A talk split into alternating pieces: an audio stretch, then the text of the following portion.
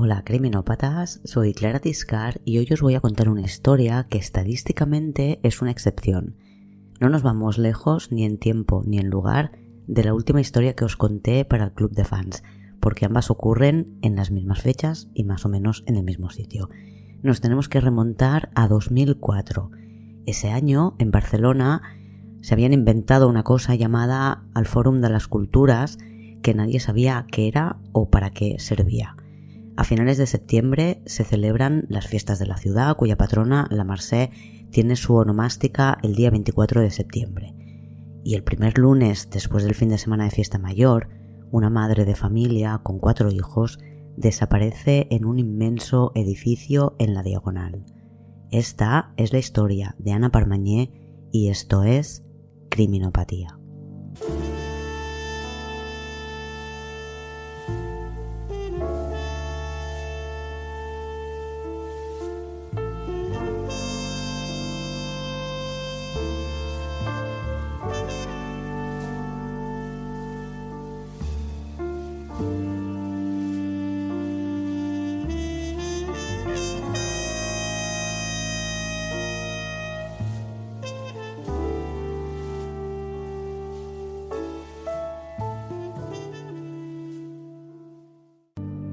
Es lunes 27 de septiembre de 2004 y estamos en Sarriá, un barrio acomodado de Barcelona.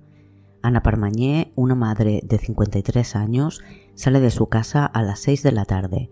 A las 7 ha quedado con su hija para ir al centro comercial Illa Diagonal que está muy cerca de su casa a recoger un vestido, pero antes tiene que hacer una gestión que cree que será rápida en el edificio Atalaya desde su casa hasta el edificio Atalaya no hay ni 10 minutos andando. Tiene que ir a enseñarle la plaza de parking a su inquilina y dejarle las llaves si le interesa alquilarla. Ana es psicóloga, pero hace años que no ejerce porque está dedicada a sus cuatro hijos que tienen entre 14 y 25 años. Tiene un piso y una plaza de parking en la torre Atalaya.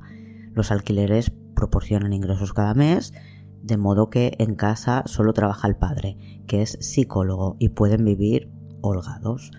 A las 7, Ana no ha vuelto a casa. Su hija pequeña, Ana, como su madre, la llama al teléfono, pero suena en casa, no se ha llevado el móvil. Pasado un rato, como no puede contactar con ella por teléfono, decide ir a buscarla y se, se, acerca al edificio Atalaya, donde le pide al portero que llame al piso 18J, el de su madre, para preguntar a la inquilina si su madre pues todavía está ahí. Nadie responde al teléfono. Ana llama a su tía, la hermana de su madre, que vive muy cerca, para preguntarle si quizás sabe algo de ella. La tía le dice que no, y cuando Ana comenta que su madre tenía que ir a ver a la inquilina, pero no le han respondido al teléfono, la tía, que ve el piso alquilado desde su casa, le dice que vuelva a insistir porque allí hay alguien, ya que ella ve luz en el piso. Ana entra de nuevo en el edificio, habla con el portero, que vuelve a llamar varias veces, hasta que consigue hablar con alguien que le dice que la señora Parmañé no ha pasado por ahí. Ana regresa a casa pensando que quizás se ha cruzado con su madre y la está esperando allí, pero no está, y su ausencia preocupa más a cada minuto que pasa. Junto a su padre bajan al garaje para ver si se ha llevado el coche, pero el coche de Ana está aparcado en su lugar habitual, por tanto descartan que haya hecho algo distinto a lo que había dicho que era ir al edificio Atalaya. El hijo mayor de Ana, dado que no puede llamarla porque tiene el teléfono en casa, decide ir a buscarla de nuevo a donde ella había dicho que iría, a su piso del edificio Atalaya. La torre Atalaya es un rascacielos situado en la diagonal, en la parte final de la diagonal, que es mucho más ancha que el resto. Para quien no conozca Barcelona, la diagonal es una calle que la atraviesa por completo a la ciudad, en diagonal, y de ahí su nombre. Bien, pues el edificio Atalaya, que ganó un premio de arquitectura, el FAT, fue durante un tiempo uno de los edificios más altos de Barcelona, que era una ciudad en la que no dejaban construir rascacielos. Hoy en día hay varios pisos en venta en este edificio y van de los 400.000 euros al millón de euros. El de 400.000 es pequeñito, 70 metros cuadrados y totalmente sin reformar los pisos más o menos salen a 7.000 euros el metro cuadrado en, este edificio.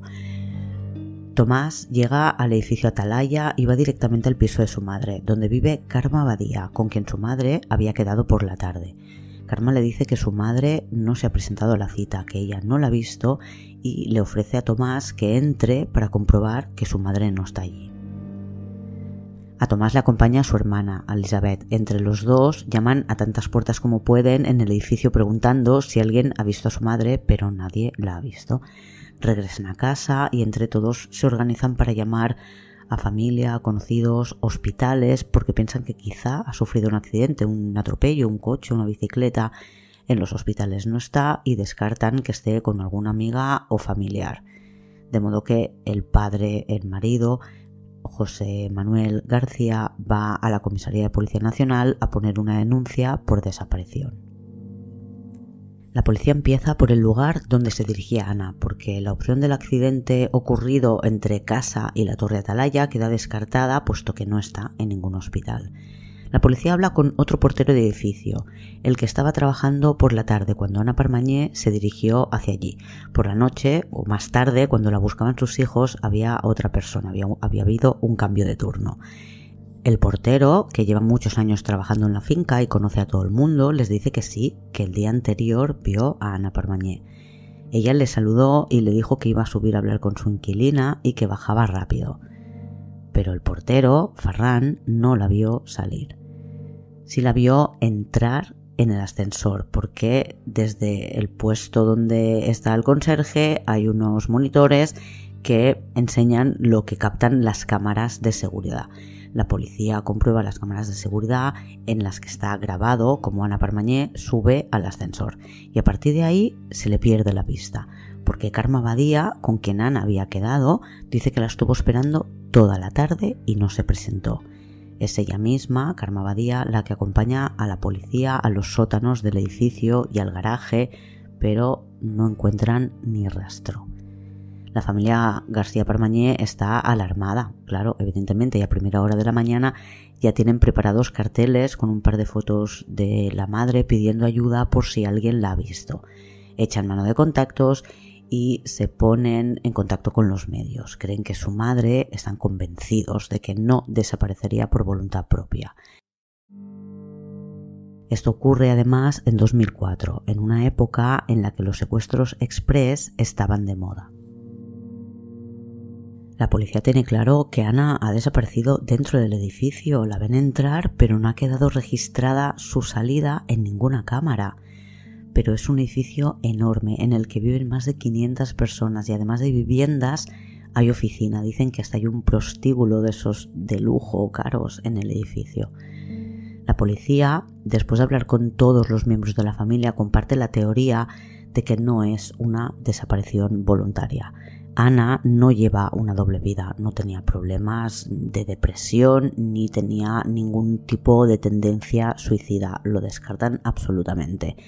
Lo malo es que en el caso de ser un secuestro express, los secuestradores se suelen poner rápido en contacto con la familia porque precisamente esa es la gracia de un secuestro express. A veces ni siquiera se ponen en contacto con la familia, llevan al secuestrado a un cajero automático para hacerle sacar dinero pero no hay movimientos bancarios sospechosos. La cantidad de dinero que piden en un secuestro express suele ser fácil de conseguir para la persona a la que secuestran, por lo que cobrar y soltar rápido a la víctima es el objetivo habitual. Pero las horas suman días y nadie se ha puesto en contacto con la familia García Parmañé, que tienen una vida económica holgada, pero no son súper ricos, no parece que puedan ser el objetivo de alguien que hace un secuestro para conseguir una gran cantidad de dinero. El 4 de octubre, cuando ya hace una semana de la desaparición de Ana, los hijos mayores de edad acuden a la tele para hablar de su madre. Explican que han descartado que se haya ido por voluntad propia y que la hipótesis con la que trabaja la policía y la que creen ellos es que alguien la ha secuestrado. Los carteles con los teléfonos de la familia funcionan porque reciben llamadas diciendo que la han visto en tal o en cual lugar, pero generalmente son informaciones que pueden descartar al momento porque en cuanto piden detalles para ver si la persona a la que han visto es Ana Parmañé, nadie es capaz de describirla con esa característica que tiene Ana y que no se ha hecho pública. Ana Parmañé nació sin parte del brazo izquierdo, solo tiene hasta el codo. Fue el resultado de un medicamento que se daba a las embarazadas, la talidomida, para evitar las náuseas y que se comprobó demasiado tarde que causaba malformaciones en el feto y nadie llama diciendo que ha visto a Ana con una descripción que se ajuste a la realidad. El 5 de octubre, os lo conté en el episodio 12 del Club de Fans, se comete un crimen atroz en Barcelona. Dos policías nacionales a quienes atacan y matan en su casa de l'Hospitalet. Y al día siguiente de esto, el 6 de octubre, los hijos de Ana Parmañé, Tomás y Elizabeth salen en otro programa de televisión, El Club. Esta vez el mensaje es para los secuestradores. La hija les pide que se pongan en contacto con ellos. Dicen que creen que quizás incluso es un error, un secuestro equivocado, porque ellos no tienen tanto dinero como para ser las víctimas de un secuestro. Pero si es un error, no pasa nada. Pide que la suelten y dice que no son rencorosos. La hija dice en televisión que están dispuestos a todo con tal de que liberen a su madre. Cuando hace este llamamiento en televisión ya han hablado con alguien que dice tener secuestrada a su madre. Es un hombre con acento sudamericano que dice que tiene a Ana. Llamó por primera vez el día 3, llamó de nuevo el día 4 y dijo que quería 100.000 euros. Añadió que en una tercera llamada les haría saber el lugar al que tendrían que llevar el dinero y que no le haría daño mientras pagaran. Por supuesto, exigió que no avisaran a la policía y amenazó con que si no pagaban la descuartizarían. La policía tiene el teléfono de casa de los García Parmañé intervenido prácticamente desde el primer momento, precisamente porque la principal hipótesis con la que trabajan es la de un secuestro y esta es una llamada que han estado esperando. La policía pues puede localizar la llamada que se ha realizado desde una cabina pública en Curbera de Llobregat, una población a pocos kilómetros de Barcelona. En la tercera llamada, el domingo 5 de octubre, les citan para el día siguiente, lunes, frente a la discoteca A2 en Molins de Rey a medianoche. Entre la disco donde les han citado y el pueblo desde el que han llamado hay unos 15 minutos en coche. Por tanto, la policía cree que es alguien que vive claramente en aquella zona. La discoteca está situada en un polígono industrial a la salida de Molins y la voz de esa tercera llamada es de un hombre diferente al que ha hecho las dos primeras. José Manuel García dijo que no era tan violento como el primero y que se veía en este caso que se había aprendido las frases que tenía que decir, pero como en las otras dos llamadas, el acento es sudamericano. Y la familia reúne los 100.000 euros que les han pedido, los meten en una bolsa tal como se ha solicitado, han pedido que sea una bolsa amarilla y se dirigen al punto de encuentro. Hay un operativo de unos 30 agentes vigilando la discoteca y los alrededores. La entrega se hace tal como ha solicitado el hombre que ha llamado en la puerta de la discoteca. Han dejado allí la bolsa y se han marchado. Los policías que esperan ven llegar a un hombre joven y recoger el dinero. Hay agentes repartidos por las calles adyacentes para poder cubrir la huida del secuestrador. La versión de la policía es que como tienen la situación controlada, le dejan que se marche para poder averiguar si le espera alguien en un coche o si se marcha solo.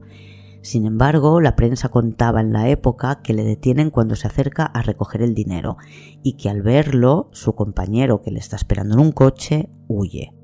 En cualquier caso, ya pasa de la medianoche cuando detienen al hombre que ha ido a por la bolsa del dinero y comprueban que es Henry Wilson Huelco Benítez, un paraguayano de 22 años que les cuenta que hace 8 meses que ha llegado a Barcelona y que es pintor Dice que la llamada le obligó a hacerla un amigo, el que ha huido. Y en casa de la familia García Parmañé esperan que esta noche, una vez pagado el rescate o detenido el secuestrador, termine todo. Saben de la detención del hombre que ha ido a cobrar el rescate y creen que ahora ya es cuestión de horas para que la policía encuentre a Ana y la libere. Y la noche pasa sin más novedades.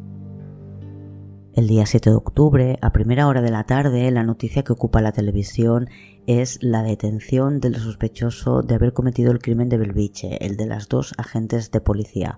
Os lo conté en el episodio CF12 del Club de Fans.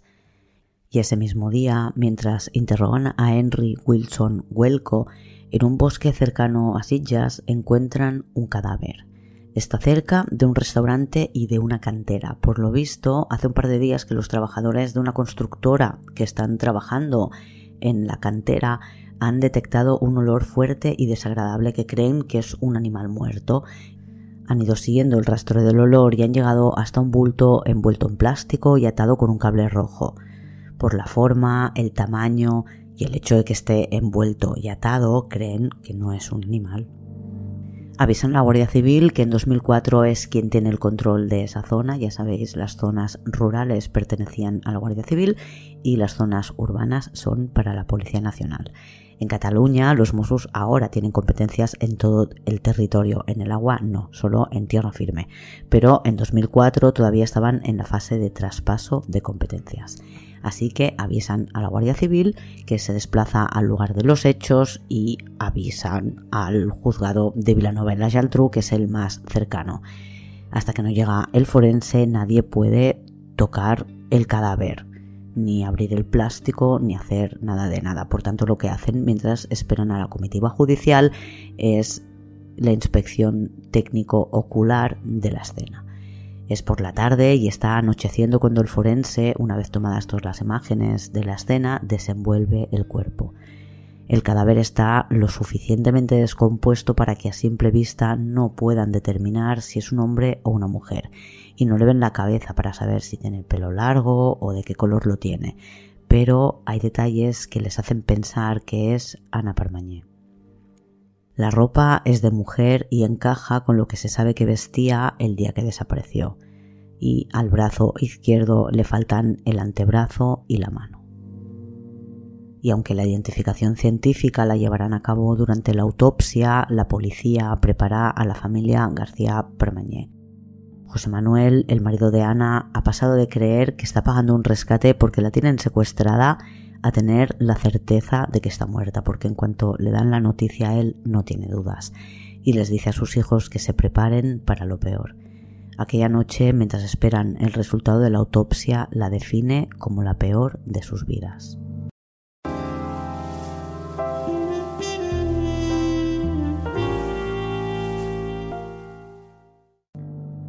El cadáver lo han encontrado envuelto en un plástico verde y atado con un cable rojo.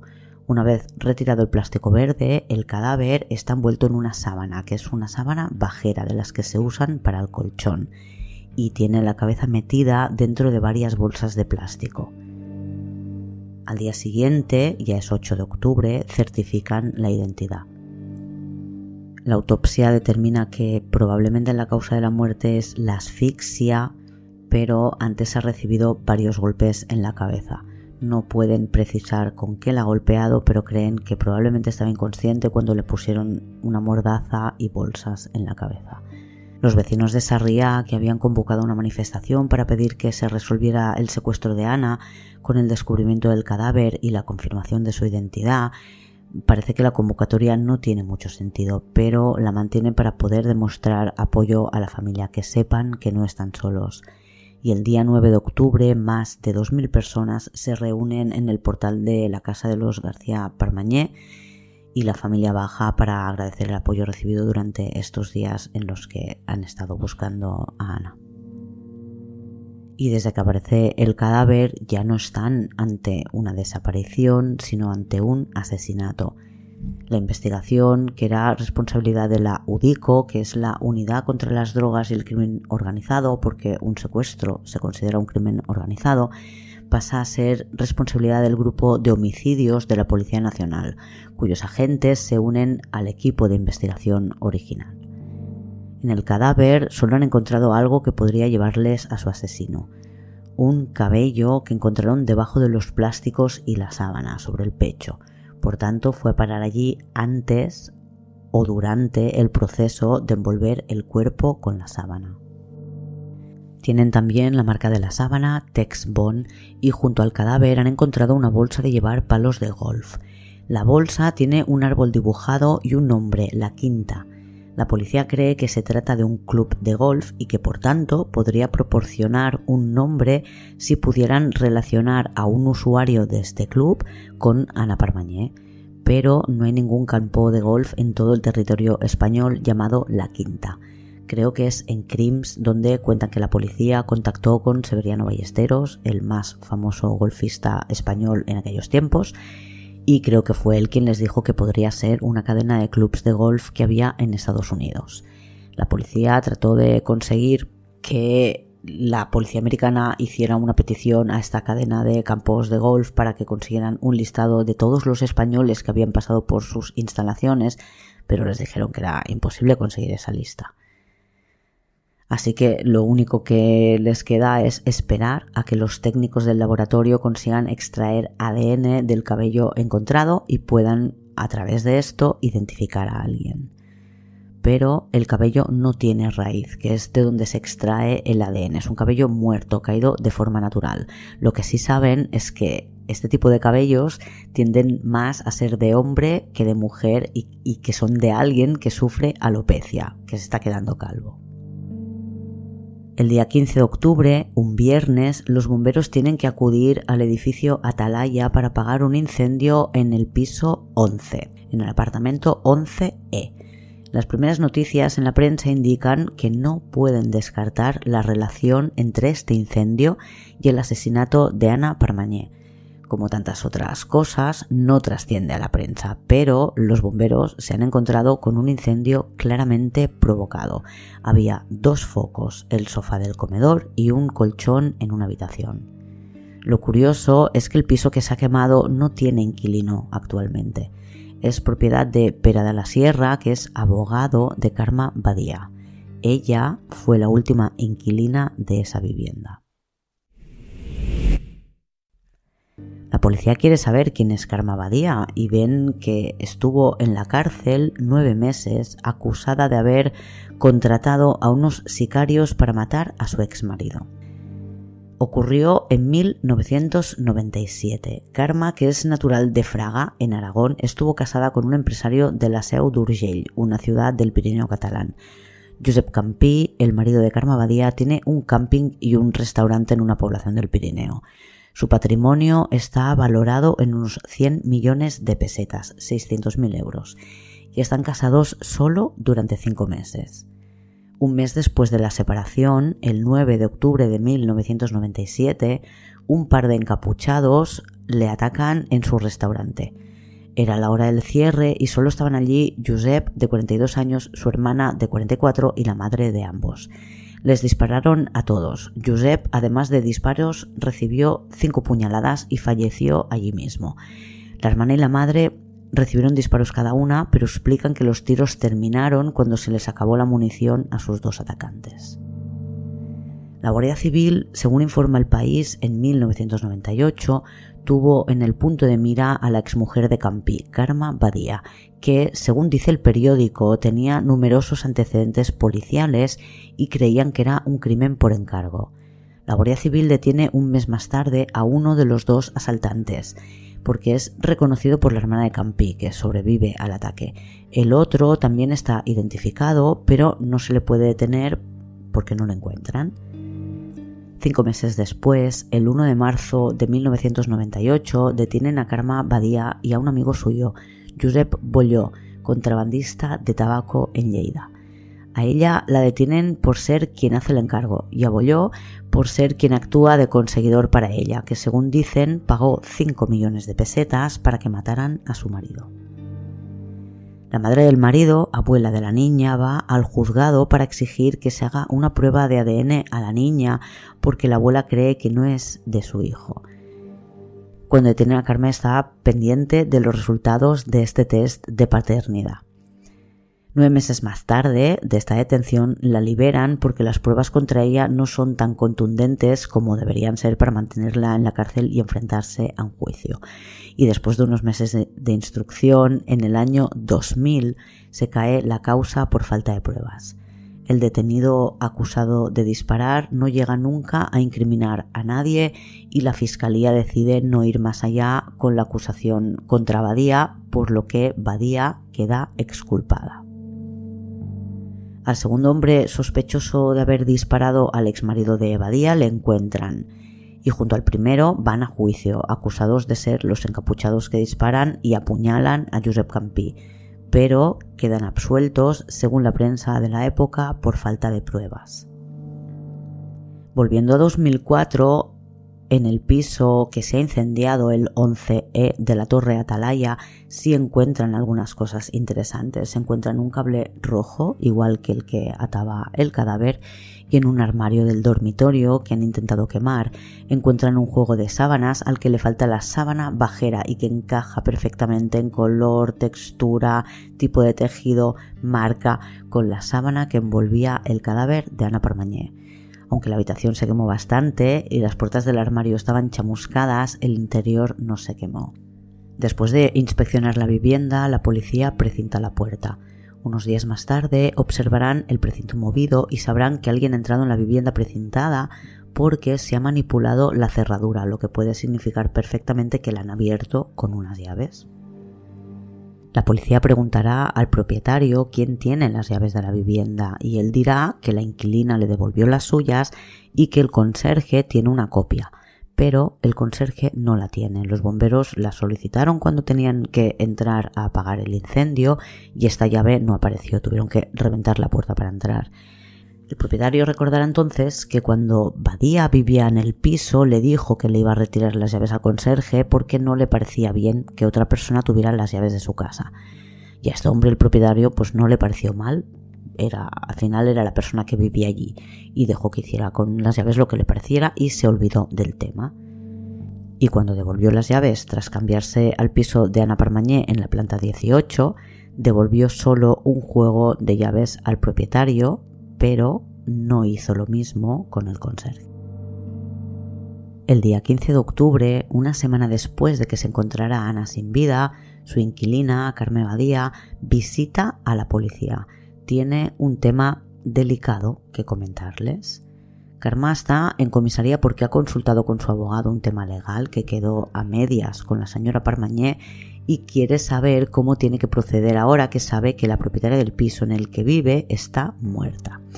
Y es que Karma Badía tiene un contrato de arras firmado el 10 de septiembre de 2004 por la venta del piso 18J de la Torre Atalaya el piso, el parking y el trastero. El precio de venta es de 600.000 euros y Karma, según el contrato de Arras, ha adelantado 420.000.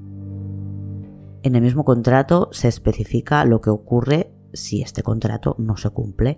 En caso de que sea la parte compradora quien se eche atrás en la compra, pierde las arras entregadas, en este caso 420.000 euros. Si es la parte vendedora quien incumple el contrato, es decir, no quiere vender, deberá devolver el doble de lo recibido en concepto de arras, en este caso 840.000 euros. Esta cláusula es absolutamente normal en los contratos de compraventa de viviendas. Si al final no compras, pierdes lo que has entregado y si al final no vendes, pagas el doble de lo que te han pagado. Lo que no es para nada habitual es entregar el 70% del valor de la compra. Un contrato de arras entre particulares suele ser de un 10%. Karma acude a su abogado con el contrato para preguntar qué pasa en el caso de que la persona que te vende un inmueble haya fallecido antes de haber terminado el proceso de compraventa. ¿Lo tiene que reclamar a la familia? El abogado le aclara que Cualquier contrato de arras que esté afectado por un proceso penal queda congelado hasta que se solucione el proceso penal y considera que es imprescindible que lleve el contrato a la policía y les informe. Y yo creo que este abogado es el señor al que se le ha quemado la vivienda. La policía comenta con la familia García Permañé el tema del contrato de arras y se sorprenden muchísimo. El marido de Ana dice que es imposible que Ana firmara ese contrato por un montón de razones. En primer lugar, nadie sabía nada. ¿Quién vende un piso sin comentarlo con la pareja? Pero por otro lado, La sorpresa no es solo porque lo firmó en secreto, sino porque quisiera vender ese piso. José Manuel García, el padre de familia, cree que es imposible porque el piso de la Torre Atalaya fue una herencia de los padres de Ana, tenía un gran valor sentimental para ella esa propiedad y planeaba junto a su marido vivir allí cuando se jubilaran y los hijos se hubieran independizado. No formaba parte de sus planes venderlo, están seguros. Además, ¿dónde está el dinero? Si Ana, dos semanas antes de desaparecer, cobra 420.000 euros, porque su marido no los ve en el banco. La inquilina puede explicar algunas cosas, porque Ana se lo contó, tenía una aventura y quería empezar una nueva vida en Cuba. De hecho, aparentemente fue a firmar el contrato de compraventa con un hombre que era su amante y por eso vendía el piso sin que nadie se enterara y por eso exigió que Karma pagara en efectivo, en billetes de 500. Karma explica que sacó 600.000 euros de su banco en Andorra. El dinero, según explica, lo transportan empresas especializadas y se lo llevan a Barcelona. Karma dice que el contrato lo firmaron en la cafetería La Oca, que tuvo especial relevancia también en el caso de las policías de Belviche que os contaba en el episodio 12 del Club de Fans dice que el día de la firma estaban presentes dos personas del Banco de Andorra. El contrato está firmado por Ana. Les parece curioso, eso sí, que Ana haya firmado donde pone parte compradora y Karma firma en la parte vendedora. Karma firma en nombre de su hija, que tiene unos 10 años, que es hija de Josep Campi y es quien tiene dinero para hacer inversiones porque finalmente el patrimonio de este hombre una vez muerto se vendió y ella cobró 600.000 euros para la niña que son administrados por su madre. También resulta llamativo en estas firmas del contrato de arras, que hay una firma en cada página, que en la última de las firmas ya solo ponga el nombre, no pone el apellido Parmañé, que sí está en las primeras rúbricas. A la familia todo lo de empezar una vida secreta, que está claro que si era secreto no tenían que saberlo, le suena a invento, porque aunque en su momento no veas los indicios, a toro pasado muchas veces sí eres capaz de verlos, te das cuenta de detalles a los que no habías prestado atención en un primer momento. Y en este caso no hay nada de nada. La policía cree que podría ser una pista a seguir, que quizás realmente Ana podría tener una vida paralela, una relación con otra persona, pero investigan las llamadas de teléfono, si tiene más teléfonos a su nombre y no hay absolutamente nada que les haga pensar que se veía con alguien fuera de su pareja. Además, a la familia lo que les parece un poco extraño es que en caso de tener esta doble vida, andará haciéndole confidencias a Karma Badía porque Ana no se fiaba mucho de ella. Le habían tenido que pedir por escrito que no se retrasaran los pagos del alquiler porque no siempre pagaba a tiempo o no siempre pagaba el importe completo cuando lo hacía. De hecho, la tarde que desaparece, cuando quedó con ella para ir a enseñarle la plaza de parking que quería alquilarle, le pidió a su marido y a su hija que la acompañaran. No se acababa de fiar de Karma y ninguno de los dos pudo acompañarla esa tarde, de modo que se fue sola. Con los antecedentes que tiene Badía y lo sospechoso que es el contrato de Arras, aunque parezca totalmente legal, deciden someter las firmas de Ana Parmañé a un estudio grafológico. La primera pericial estuvo destinada a determinar si la firma era auténtica. Consideran que sí, pero creen que presenta determinadas alteraciones que indican que no firmó voluntariamente. Estaba alterada cuando lo hacía. Lo saben por la falta de continuidad en la presión y la velocidad de las firmas, por la rúbrica que pone debajo que es bastante brusca en algunos casos.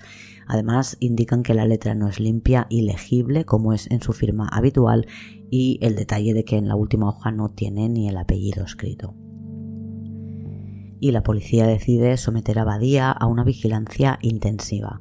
Han estado varias veces en su casa y nunca han encontrado nada que le incrimine. Necesitan algo para poder detenerla. Badía vive con su hija, fruto del matrimonio con el fallecido Josep Campi, y se ve frecuentemente con un señor de Lleida, Joan Sasplugas, que tiene 79 años y creo que está casado, pero tiene una especial amistad con Badía. Es un hombre, Joan Sasplugas, que siempre ha estado, cuentan, rodeado de mujeres y que se ha dedicado profesionalmente a las subastas. Badía también tiene una amiga, Anabel Toyas, que vive en Fraga, de donde es Badía, y con quien Badía se ve mínimo una vez a la semana, que es el día que sube a Fraga a controlar su piso allí. Badía, una vez falleció su exmarido Josep Campi, lo que contaba antes, reclamó la herencia que le tocaba a su hija y la familia de él se negaba y Badía incluso llegó a encerrarse en el camping reclamando los derechos de su niña. La familia Campi finalmente vende el camping y la hija de Badía acaba cobrando 600.000 euros que la madre invierte en varias propiedades. Algunas de ellas las tiene alquiladas y aparentemente gracias a esto pues no necesita trabajar, tiene una vivienda en Fraga, que es su pueblo, su ciudad natal, otra en Sitges, en Lleida, en Salou. La policía ha estado repetidas veces en cada una de estas viviendas y no han encontrado nada que pueda implicar a Badía en el asesinato de la madre de cuatro hijos. La policía no se corta un pelo a la hora de realizar el seguimiento de Karma Badía quieren que sepa que va tras ella, que les vea todo el día. Explican los agentes que estuvieron en aquella investigación que Badía era totalmente consciente del seguimiento y que incluso había jugado con ellos. En una ocasión, creo que esto lo cuenta Maika Navarro, Badía se había bajado del coche y se había dirigido al coche que la seguía para preguntarles si querían un café o tomar algo. Y en otra ocasión había hecho algo totalmente contrario, había conducido hasta una comisaría de los Mossos para denunciar que un coche estaba siguiéndola toda la mañana. Y las veces que han entrado en su casa, una de ellas en presencia de la amiga de Badía, Anabel Toyas, cuentan los policías que la actitud siempre era muy extraña. El día que estaba con Toyas, que actuaron como si no hubiera nadie en la casa, que tenían la mesa puesta para comer, que los ofrecieron a los investigadores, que eran como una docena, a comer con ellas, y cuando ellos rechazaron la invitación, pues ellas hicieron como si nada, como si no hubiera 12 personas repuscando en todas partes de la casa y siguieron comiendo tranquilamente. Y durante el seguimiento a Badía, los investigadores la ven entrar en una oficina de correos en Sillas, una población en la que Badía tiene una vivienda. Por lo visto, antes de, entrar había preguntado si en la oficina había cámaras de seguridad porque quería enviar dinero. Y allí envió tres cartas y al día siguiente se recibieron tres anónimos. Uno lo recibió la persona que se encargaba del mantenimiento del edificio Atalaya. En el anónimo le decía que se deshiciera de todo y que en el trastero había 6.000 euros más. Otro anónimo lo recibe una paciente de José Manuel García, el marido de Ana. Esta carta pide a esa paciente que le diga a José Manuel que quiere 60.000 euros más o que dirá a quién pagó él para que mataran a su mujer y le da 24 horas. Y el tercer anónimo lo recibe el propio José Manuel, el marido de Ana. En su carta encuentra una sugerencia para la policía.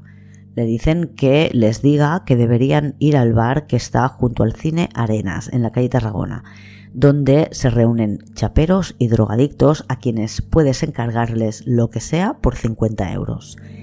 En esta carta, quien escribe dice ser un hombre porque cuenta que la última vez que él y su amigo estuvieron en el bar mencionado, escucharon hablar a dos hombres y que uno le decía al otro, ella se buscó lo de los golpes en la cabeza. La policía tiene bastante claro que es Karma Badía quien ha enviado los anónimos, pero quieren una evidencia científica porque creo que no encuentran huellas, así que los someten a un peritaje grafológico y el 29 de noviembre, dos meses después del asesinato de Ana Parmañé, Karma Badía protagoniza un extraño suceso. La encuentra por la tarde una mujer que pasea por una de las montañas de Barcelona, en un parque natural que empieza en el barrio de Sarriá y al que se accede por una carretera conocida como Carretera de las Aguas, que sería la frontera entre la ciudad, la parte urbana, y la parte forestal. Es un lugar en el que de día ves ciclistas, corredores, gente haciendo deporte y por la noche pues parejitas buscando la curva perfecta en la que aparcar el coche con vistas a Barcelona. Karma le dice a esta mujer que la encuentra tirada en el suelo que la han secuestrado y atacado. Su versión es que fue al supermercado del centro comercial Illa Diagonal y que allí, al salir del establecimiento, la secuestraron. Pero la policía ha estado siguiéndola como de costumbre. La han visto acompañar a su hija al colegio y subirse al coche de Joan Sasplugas. Visitaron como ella cuenta, el supermercado del centro comercial, pero se marcharon juntos allí. Nadie la secuestra en el garaje del centro comercial. El vehículo de vigilancia les siguió hasta que llegaron a este parque natural y allí consideraron que no se daban las condiciones para proseguir con la vigilancia y les dejaron marchar. Horas más tarde aparece Karma Badía supuestamente golpeada y abandonada y la mujer que la encuentra llama a una ambulancia que traslada a Badía al hospital de la Vall d'Hebron y allí cuenta pues, pues esto lo que ha pasado, pero cuando en el hospital avisan a la policía dice que no quiere denunciar y que no quiere hablar con ellos.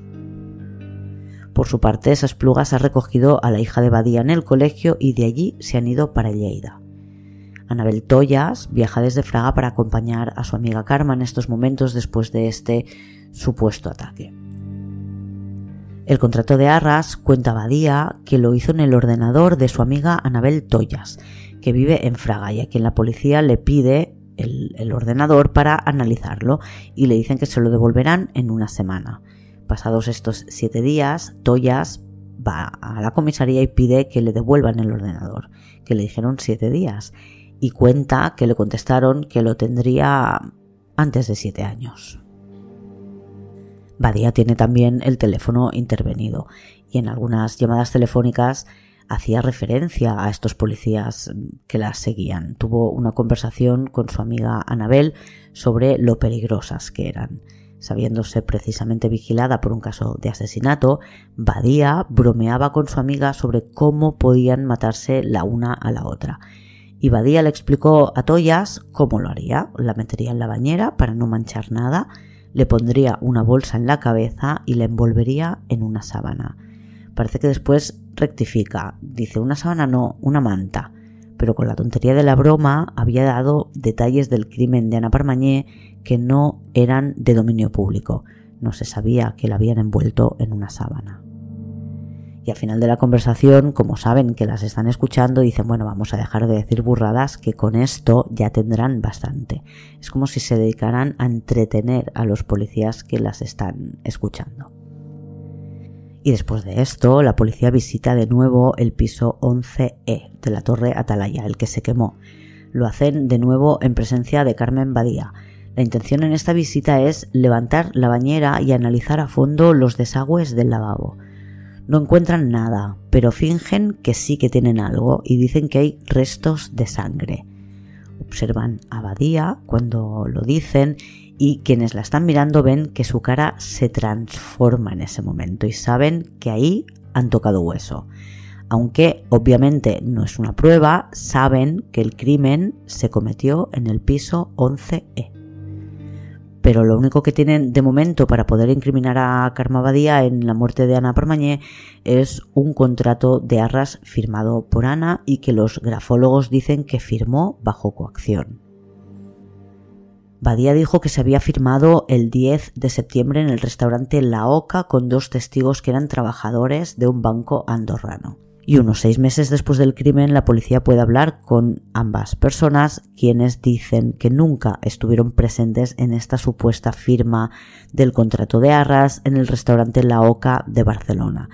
Sí dicen haber visto en una ocasión a Carmen Abadía, con quien tuvieron una entrevista para ver si la captaban como cliente para su banco, cosa que no ocurrió llegan los resultados del examen grafológico de los anónimos recibidos. En casa de Karma Badía, una de las veces que la inspeccionaron, encontraron una agenda que se llevaron para poder analizar las citas que tenía apuntadas.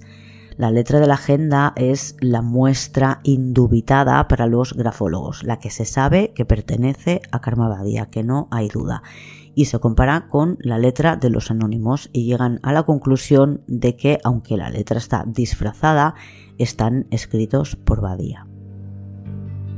Y lo mejor de todo es que se dan cuenta de que muchas de las cosas que están pasando en la investigación del asesinato de Ana Parmañé también habían ocurrido durante la investigación del asesinato de Josep Campí, el segundo marido de Badía.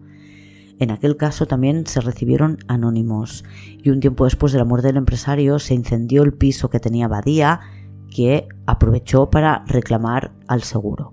Y también había un contrato falsificado con testigos falsos.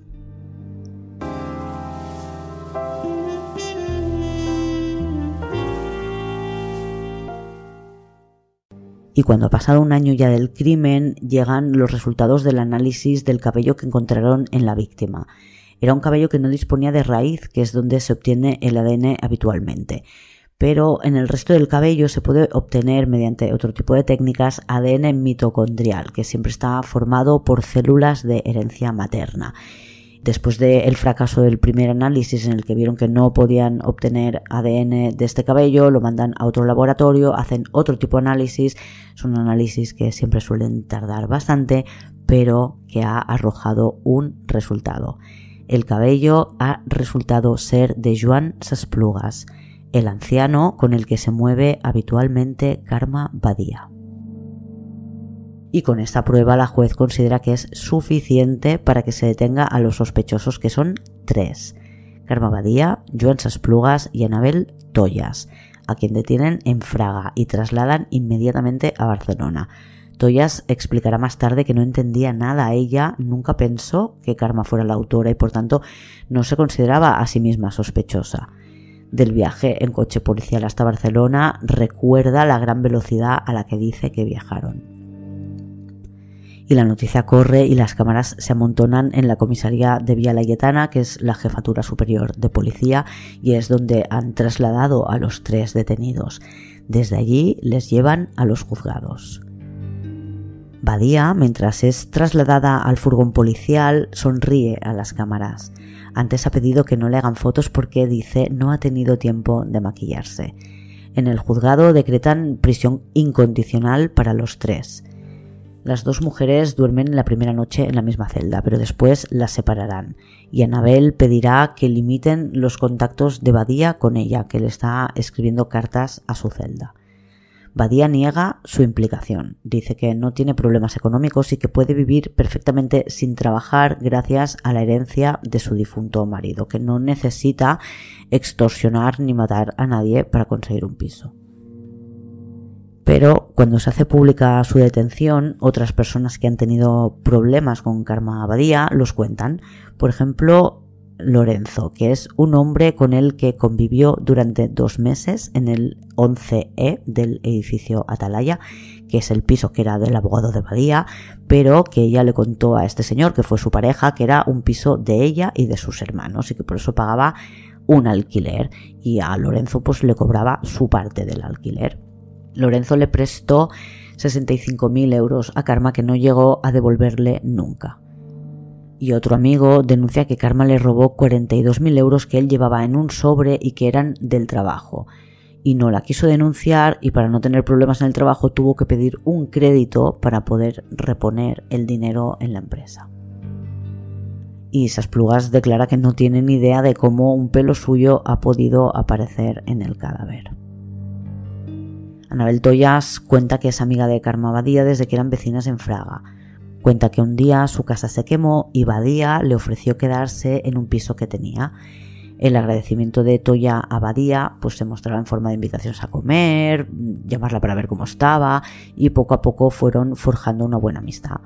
Dice que nunca conoció a Ana Parmañé y que se enteró de su muerte por televisión y que sí, que estando en casa de Badía en Barcelona vivió el registro de la vivienda, pero que jamás pensó que Badía tuviera nada que ver, si había estado haciendo broma con la otra por teléfono pensando que la policía, fíjate qué seguimiento nos están haciendo, nosotras que somos tan inocentes y tal.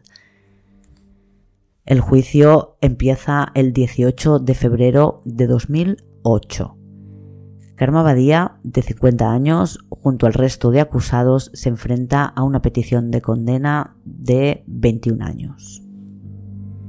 En el juicio, celebrado con jurado popular, no queda demostrado cómo o dónde mataron a Ana.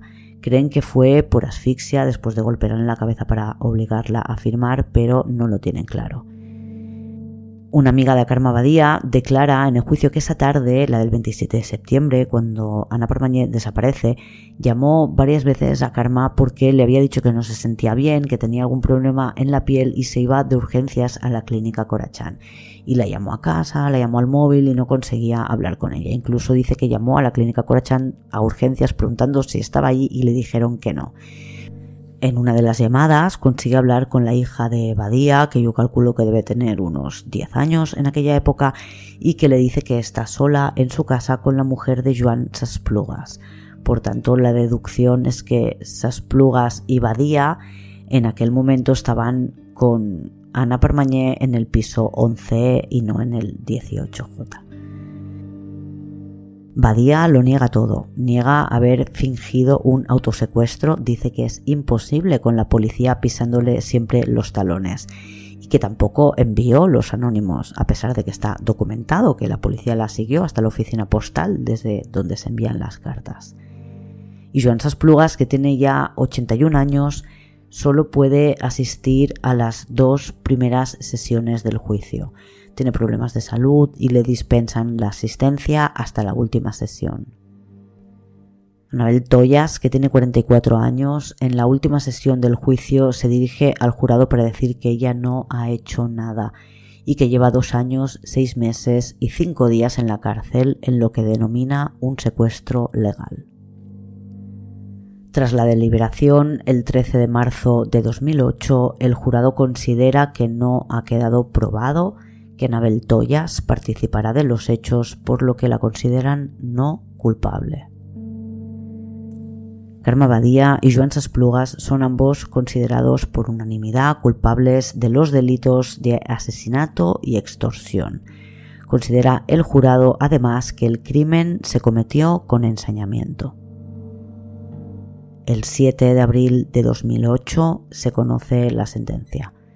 Badía y Sasplugas son condenados a 24 años de cárcel. Badía recurre la sentencia alegando un defecto de forma. El recurso es rechazado por el Tribunal Superior de Justicia de Cataluña y recurre de nuevo al Tribunal Supremo Español, que en enero de 2010 desestima este recurso y da por buena la sentencia de la Audiencia de Barcelona. A Henry Wilson Huelco le juzgaron en mayo de 2006 y le condenaron por extorsión. Las penas por este delito son de entre 1 y 5 años, pero no he sido capaz de encontrar a cuánto fue condenado Huelco a su supuesto cómplice no le condenan porque no quedó suficientemente acreditada su participación en los hechos. Aunque en el juicio hubo un testigo que les incriminó a los dos, no había pruebas concretas contra ellos, solo las tenían contra el que fue a por el dinero porque le pillaron infraganti. Joan Sasplugas murió en junio de 2012 en un hospital al que le trasladaron para atenderle en sus últimas horas. La última etapa de su vida la pasó en el módulo conocido como el geriátrico de la antigua cárcel Modelo en Barcelona. Y unos días antes de morir confesó a su abogado que él no mató a Parmañé, pero que estaba en la habitación de al lado escuchando lo que ocurría. Y poco después de la muerte de esas plugas, en julio de 2012, Abadía la juzgan también por el incendio en el piso 11E, que consideran que lo quemó para ocultar pruebas. Lo niega, dice que no tuvo nada que ver, que habría sido muy tonto por su parte poner el foco de atención de la policía sobre esa vivienda en la que no sabían hasta ese momento que ella había vivido. La condenan a cuatro años de cárcel por este hecho. Karma Abadía padece cáncer, tiene varios.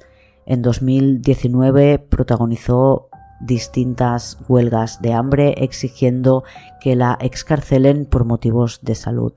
Denunció, como no le hacían caso, abusos sexuales por parte de un funcionario de la prisión donde cumple condena en Zuera, Aragón, y los abusos se demostraron falsos. No ha conseguido que la liberen.